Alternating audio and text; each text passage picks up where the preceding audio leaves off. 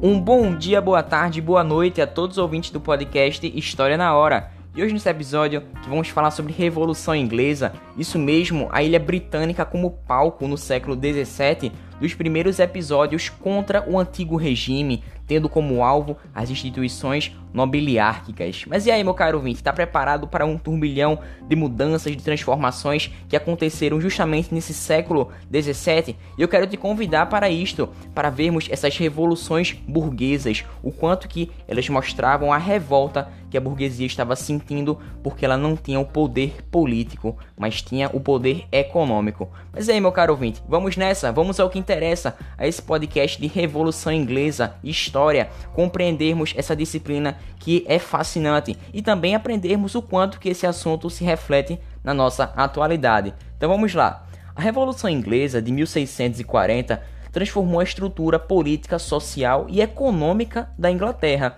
destituindo um antigo aparelho de Estado, impondo limites ao poder real, submetendo também ao poder do parlamento, destruindo o conselho privado, a Câmara Estrelada, o Tribunal da Alta Comissão e os poderes locais de decisão baseado nos juízes de paz. Mas e aí, meu caro ouvinte, o que aconteceu durante todo esse processo? Bem, precisamos contextualizar, já que essa revolução vem de um processo bem anterior, que é justamente a reforma anglicana de Henry VIII, ou seja, o rei Henrique VIII, que trouxe grandes benefícios econômicos para a nobreza e também para a burguesia durante essa reforma anglicana, já que houve o processo de conversão das antigas terras feudais de posse da Igreja Católica em propriedades privadas, possibilitando a formação de arrendamentos e cercamentos, cercamentos esses que eram comercializados com os burgueses, que estavam buscando praticar atividades agrícolas e também explorar minas de carvão.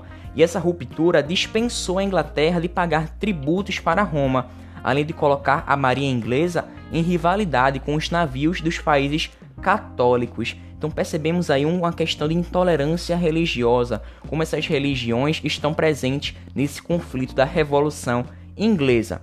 Olhando agora para o plano ideológico, essa mesma revolução abriu espaço para um comportamento político novo dos puritanos, trazendo assim a emergência do liberalismo, a afirmação do individualismo e da teoria do contrato. E pela primeira vez num processo revolucionário, a burguesia tinha assumido o poder, implantando assim o seu projeto político, o que derrubou pela força o poder constituído, e veremos como tal poder foi derrubado posteriormente.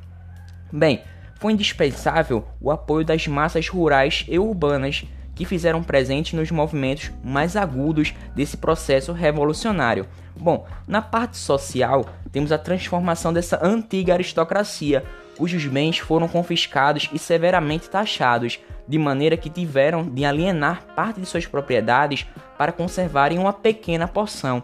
Então vemos que a burguesia criou plenas condições para o avanço das forças produtivas do capitalismo. Mas e aí?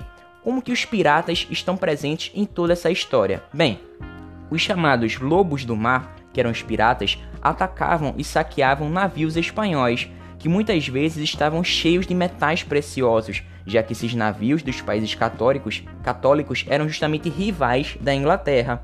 E todo esse processo permitiu uma grande ascensão e expansão da burguesia, fazendo com que esses mesmos burgueses, na década de 1590, tivessem força na Câmara dos Comuns, no parlamento. Mas e aí, meu caro ouvinte, o que será um parlamento e o que ele significa? Bem, fique ligado, porque o parlamento inglês é uma instituição que surgiu ainda na Idade Média, quando o poder real foi submetido ao parlamento com a Magna Carta de 1215, e essa instituição era dividida em duas câmaras. Cuidado aí, a Câmara dos Lordes e a Câmara dos Comuns. A primeira era ocupada pelos lordes espirituais, ou seja, a galera do alto escalão da hierarquia eclesiástica, e também pelos lordes temporais, ou seja, nobres titulados como duques, barões, condes e também viscondes.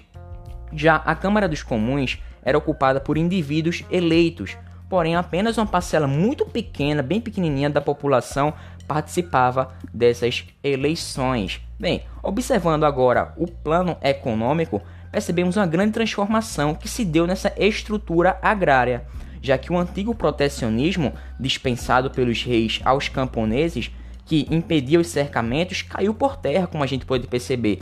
Foram cercados os open fields e as common lands, criando-se assim grandes propriedades nas quais se faziam investimentos capitalistas, proletarizando essas relações de trabalho, intensificando a divisão social da produção e dinamizando cada vez mais esses procedimentos técnicos. Mas bem, essa Câmara dos Comuns que eu acabei de falar tinha como oposição a Câmara dos Lordes, que era formado pelos nobres defensores da coroa. E essa força burguesa estava relacionada com o calvinismo inglês, ou seja, o puritanismo, uma religião que era muito atrativa à burguesia, já que ela valorizava o trabalho e também trazia o anti-absolutismo. Bom, a coroa e a nobreza estava cada vez mais ameaçada pela competência dos puritanos em acumular bens, acumular riquezas, vindas dos investimentos e também do trabalho. Já a renda dos nobres era proveniente de recursos hereditários e de privilégios, além dos impostos e formação de monopólios estatais mercantilistas. Fato é que seus sucessores, ou seja, os Stuart, os sucessores da dinastia Tudor, perceberam que era necessário frear a burguesia na área política. E o primeiro deles, o primeiro representante, foi justamente Jaime I, que teve o governo de 1603 até 1625, aumentando impostos, estabelecendo empréstimos forçados, além de formar monopólios estatais, visando participar justamente dos rendimentos burgueses, além de uma perseguição religiosa aos puritanos. Ademais, dissolveu o parlamento após ser confrontado pela Câmara dos Comuns, que esse parlamento ficou inativo de 1614 até 1622.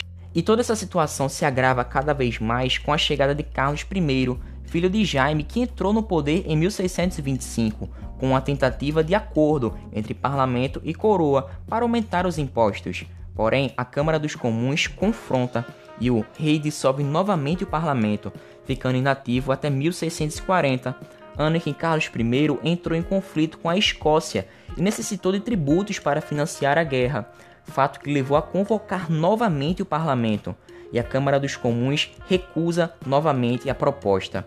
Dessa forma, um novo confronto total entre puritanos e nobreza estava prestes a acontecer.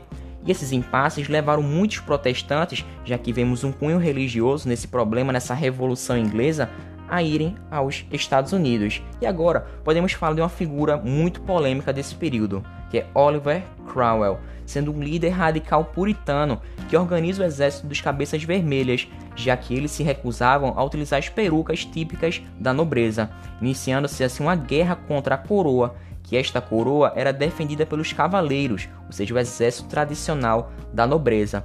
O ápice desse conflito foi em 1642, quando Oliver convoca a base da pequena burguesia e os camponeses para formar o novo exército modelo, ou seja, New Model Army. E nessa base estão os Diggers, que eram radicais na reforma agrária, e também os Leavers, que eram que visavam justamente a igualdade de direitos entre todos os cidadãos. E essa ala radical da burguesia exigiu a decapitação de Carlos I em 1649. E quando todo esse turbilhão de mudanças, em 19 de maio de 1649, foi proclamada a República e Cromwell recebeu o título de Lorde Protetor desta República, propondo assim os atos de navegação que terão uma importância fundamental justamente para as revoluções industriais na Inglaterra. E aí, meu caro ouvinte, Está preparado para o próximo podcast em que falaremos dessa república e também da Revolução Gloriosa?